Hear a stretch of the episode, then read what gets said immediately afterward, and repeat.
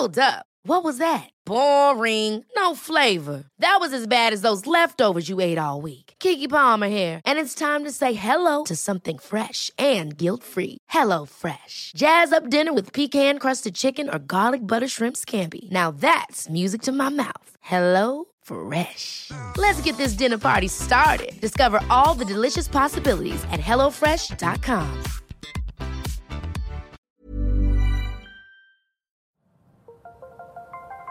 Las historias de ayer viven en nuestra memoria hoy. Viven en nuestra memoria hoy. Desde Zacatecas al centro norte de México, cofre de leyendas en voz de María Eugenia Márquez. Comenzamos. El caballo mojino. De Emilio Rodríguez Flores, en su libro Historias del Real de Minas de Sombrerete, y muchas otras fuentes más. Es tradicional que en Jerez, Zacatecas, siempre hubiera tamborazos en el jardín principal, porque Jerez se considera un pueblo alegre, gustador, bailador, aunque también reflexivo y rezandero. Y además, en Jerez, una de las cosas que más les gusta también son los caballos. Ese pueblo tiene, esa ciudad tiene entre sus saberes melodías que siente como propias, porque están muy adentradas en el gusto popular tal y como el caballo mojino, que todos los jerezanos decían que era de la región ese, ese corrido. Sin embargo, aquí va la historia original de esa carrera de caballos que fue tan afamada y que sirva pues para conocer la realidad de la historia. Pues bueno, vámonos con la historia que ahorita nos interesa.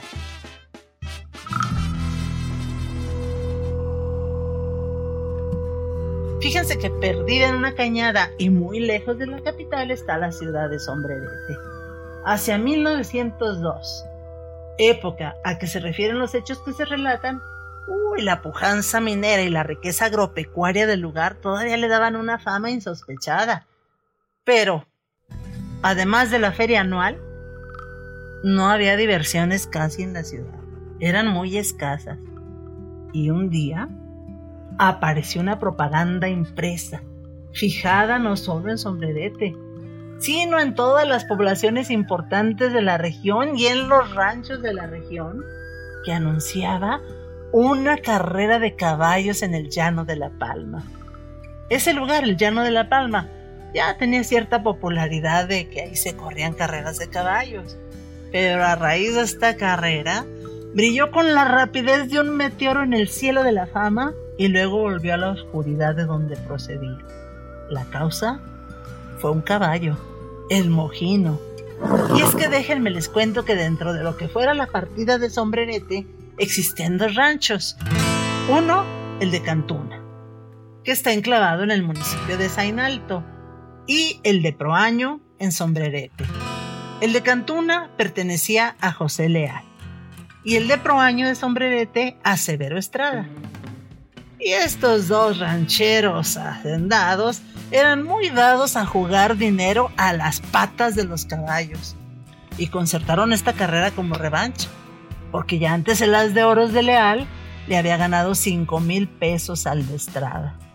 Y así empieza el corrido, dice, el 31 de julio, señores, de 1902. Corrió el caballo mojino, señores, una carrera veloz. Pues ándenle que la carrera se fijó nada más y nada menos que para el 31 de julio de 1902 en ese llano de la Palma Mentado. A las 2 de la tarde con 400 varas de distancia y con 50 mil pesos de compromiso.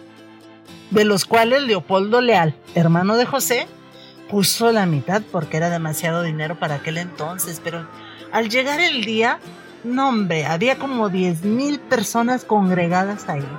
Las apuestas sobrepasaban ya los 500 mil pesos. Toda actividad se paró ese día.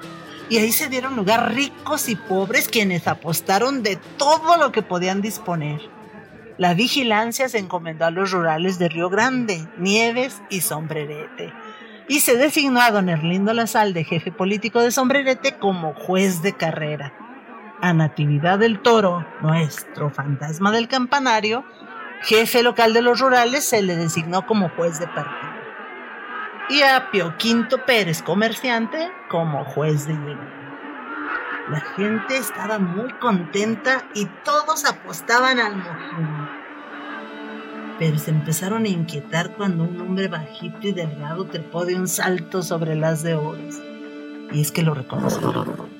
Era nada más y nada menos que José María Padilla, mejor conocido como el Diablo Verde. Venido de la región de los Altos, originario de Arandas, Jalisco, quien jamás en sus años de jinete perdió una carrera. Y se le llamaba así por su indumentaria, que consistía en una camisa de seda negra, pantalones muy pegados de color verde, un pañuelo verde amarrado a la cabeza y unos calcetines del mismo color. En cambio, el mojino lo corría Ricardo Jaque. Ay, un hombre que era pero buen caballerango, compadre de estrada, dedicado a la agricultura, de mayoridad y peso y vestía pantalones amarillos con una camisa y calcetines rojos y la pañoleta morada, pues se juntaron de más de esas 10 mil personas que en su mayoría ya dijimos que apostaban al mojino. Al arrancar el mojino tomó la ventaja, pero después de la mitad se fue quedando atrás a pesar de sangrar por los fuetazos que le daba el jinete. No, pues el que llegó primero fue nada más nada menos que las de oros. Y todos estaban acongojados porque todos, la gran mayoría, perdió mucho dinero en esa carrera.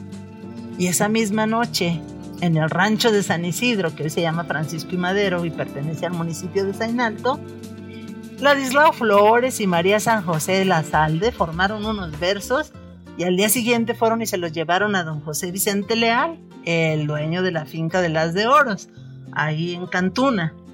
Y bueno, él era muy afecto a la música y más con aquel ya ganada que había hecho, se los entregó a sus tres cancioneros y sirvientes, a Felipe Santos, a Tilano Rincón e Isabel Castañeda.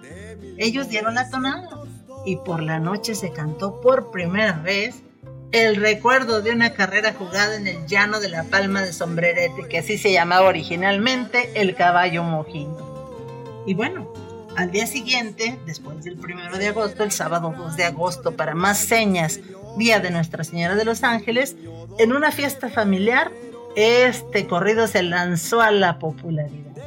Porque dos años después ya era tan popular el corrido que todo el mundo la cantaba, los músicos errantes que iban a las ferias regionales, y fue cuando se le agregó ese estribillo de señores que lo volvió tan musical.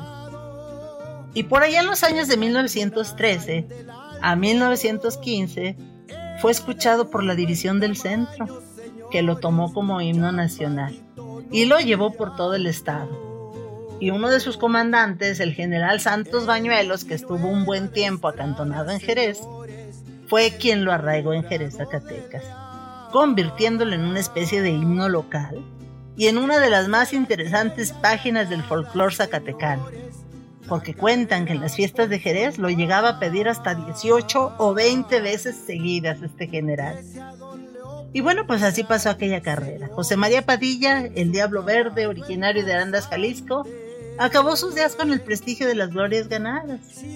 El pobre de Ricardo Jaques Rueda, nacido en Sombrerete en 1868, terminó como jornalero, empobrecido y quizás hasta entristecido por perder aquella carrera, tres años después de que fue jugada.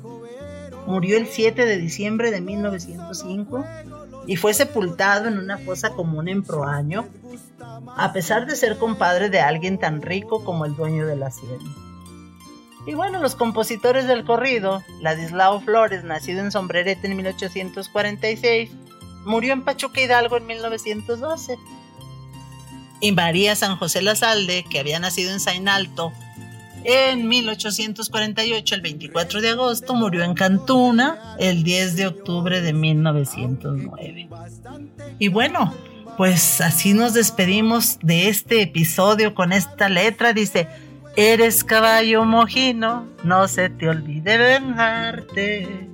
Venías por mucho dinero, búscatelo en otra parte. Ya con esta me despido, señores, a la sombra de un encino. Aquí termina el corrido, señores, de las de oros y el mojino.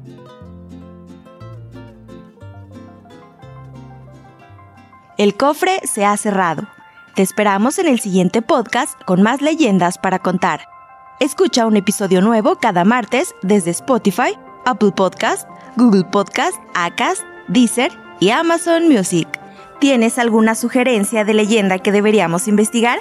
Te dejamos en la descripción de este episodio un link para que nos la cuentes o mándanos un email a podcast.om.com.mx. Esto fue una producción de El Sol de Zacatecas para Organización Editorial Mexicana.